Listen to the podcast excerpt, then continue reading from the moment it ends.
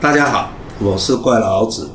我们今天要讲的题目是：挑高值利率的股票就一定会赚钱吗？休蛋几咧？这不是重播，这是值利率的下集。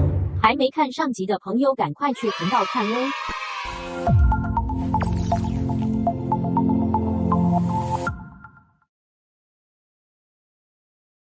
如果说定存，我们用十万块投入，年利率五个 percent，所以我们每年是不是可以领到五千块的配息？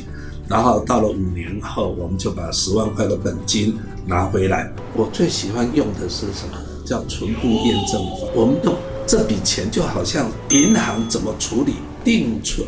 一开始的时候，我们是不是存入的十万块？所以结余就会记录十万块，对不对？然后呢，每一年利率五个 percent，所以第一年，因为你的本金结余是十万，所以呢，利息是不是就五千块？那、你又提走了五千，因为是呃你要拿回来嘛，提走五千块，所以结余本金是不是都是十万？到最后呢，第五年你提回的利息拿到了利息五千块，以及本金十万块，所以这里面有一个很大的重点，你有没有看到在结余那一栏它是零？我拿十万块钱去存，然后五年以后呢，拿十万十二万五千块，因为利息有五年，对不对？所以两万五千块的利息加上十万，所以我拿回十二万五千块。那么银行不欠我，我也不欠银行，所以这个投资报酬率就相当于年利率。那我们再来看债券的殖利率，债券的殖利率它跟银行的殖殖利率也很类似。债券的时候，它买入的金额是不一样的，随着市场而变。如果我一档债券票面金额十万块，但是我买入的价格是十二万的话，那是不是相当于我拿十二万块钱出去？那么每一年呢，我可以拿回五千块钱的配息，票面利率五个 percent，到期我会拿回来，不是十二万，是十万，因为它的本金是十万的本金，但只是因为买卖的价格不一样。假设我们是十二万人去买，所以它的现金流量图是不是像现在图上面看到的啊？十二万拿出去，呃，每一年拿回五千块，最后拿回十万零五千，最，所以是不是也是跟定存是一样，拿回十二万五千，对不对？问题是你拿的钱，投入的钱不是十万，而是十二万。好，那这样的话，那他你会不会去想说？这样投资报酬率是多少呢？哎呀，其实有公式可以算，我们用 rate 就可以算了。好，算出来，你知道吗？这样相当于殖利率叫做零点八九个 percent，殖利率零点八九个 percent 代表什么意思呢？其实这代表就是说，你拿十二万元去存银行，然后这五年呢，跟定存一样，把它提出。呃，每第一年提出五千，第二提出第二年提出五千，五年总共提出十二万五千元。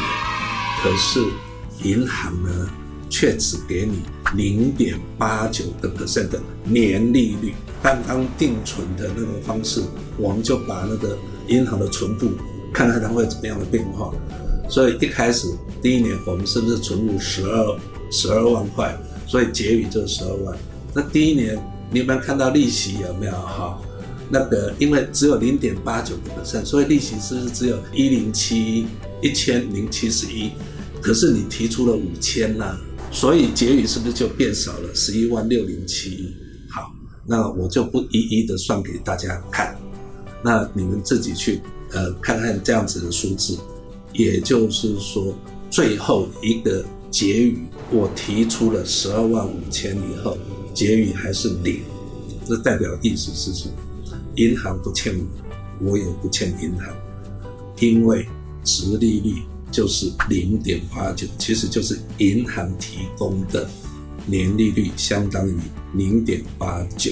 它提供的那个利率，如果是比零点八九还要高的话，你的结余你就会有盈余才对。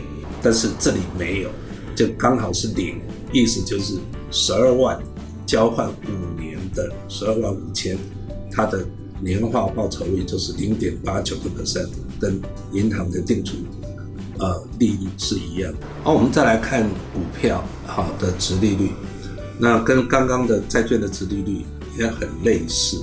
好，那我们刚刚说股票你要投入的金额是你刚买入的呃股价，那假设我们买入的时候跟债券一样是十二万，它可是人家债券的利息每一年能够配的利息都是固定的啊，那股票的话它不是固定的啊，股票它是要，呃，是有赚钱才有配息啊，对不对？那我们存入十二十二万，然后呢，第一年我们提出八千块，第二年提出一千块，第三年没有啊，不提，第四年提出两千，第五年提出两千，好，那这样子我们总共。到最后的银那个存户的结余是多少？是零。那意思是？银行不欠你，我也不欠银行。各位有空的话，你可以自己算看看。如果银行不是提供零点五三个 percent 的话，到最后的结余不是多出来，要不然就是变成负值。那大家有兴趣的话，可以去算一算。所以这个告诉我们，我们在买股票前，我们用那么简单的。这一年能够拿到的股利除上股价，然后你能够去评估未来这个实际的报酬吗？不行嘛。重要的是未来的配息是不是能够持续？所以这里一个很重要的是什么？就是你如果殖利率要有用的时候，它如果殖利率六点六七个 percent，如果是成立，就是意思是什么？我今年领八千。明年也领八千，后年也领八千，到最后第五年的时候，你还能够用十二万块钱卖出，那这样的话，你的报酬率才会等于殖利率。接下来我们也要稍微注意一下，就是说我们的那个配的息有没有，是不是不是盈余配的？像比如说我们刚刚就有看到永威投控啊，那一年是亏钱，结果你还配二点五。那更不用谈，就是这是把本金配出来。那有一些呢，可能就是他赚两块钱，可是配三块钱的现金，或者是三块钱的股利，那个都是不对的。我们通常是这样：我如果今年赚每股盈余是五块钱的话，那我配出来只有配三块，那两块钱跑去哪里了？两块钱当然是留在公司里头再投入了。所以一般来讲呢，我们在看殖利率的时候，我们也会希望看说它整个配出来的那个呃比例，比例如果是多，代表是什么？这公司的再投入是不是少？再投入少的意思是什么？明年赚的钱就不会成长了。所以你看，像台积电，他如果是赚十二块配六块，所以是不是六块钱留在公司里头？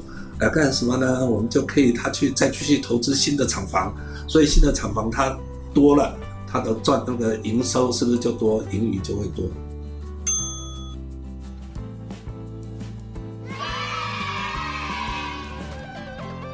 刚提到债券最小金额是一股一百块嘛，那有最小的购买金额吗？比如说买一张或者是债券有没有哈？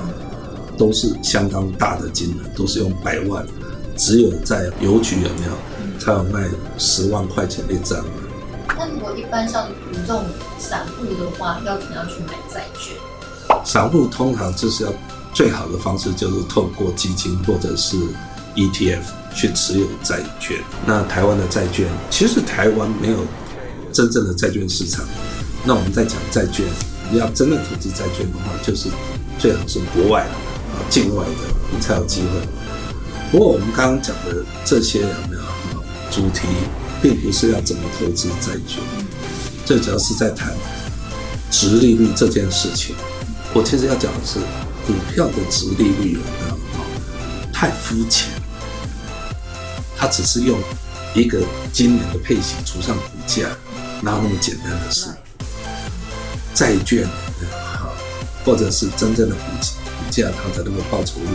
你要知道我流进流出的现金流量，才能够去算出来它真正的投资的报酬。那如果喜欢怪老子的呃这些东西的话，请记得要订阅，还有呃按旁边的小铃铛哦。啊，拜拜。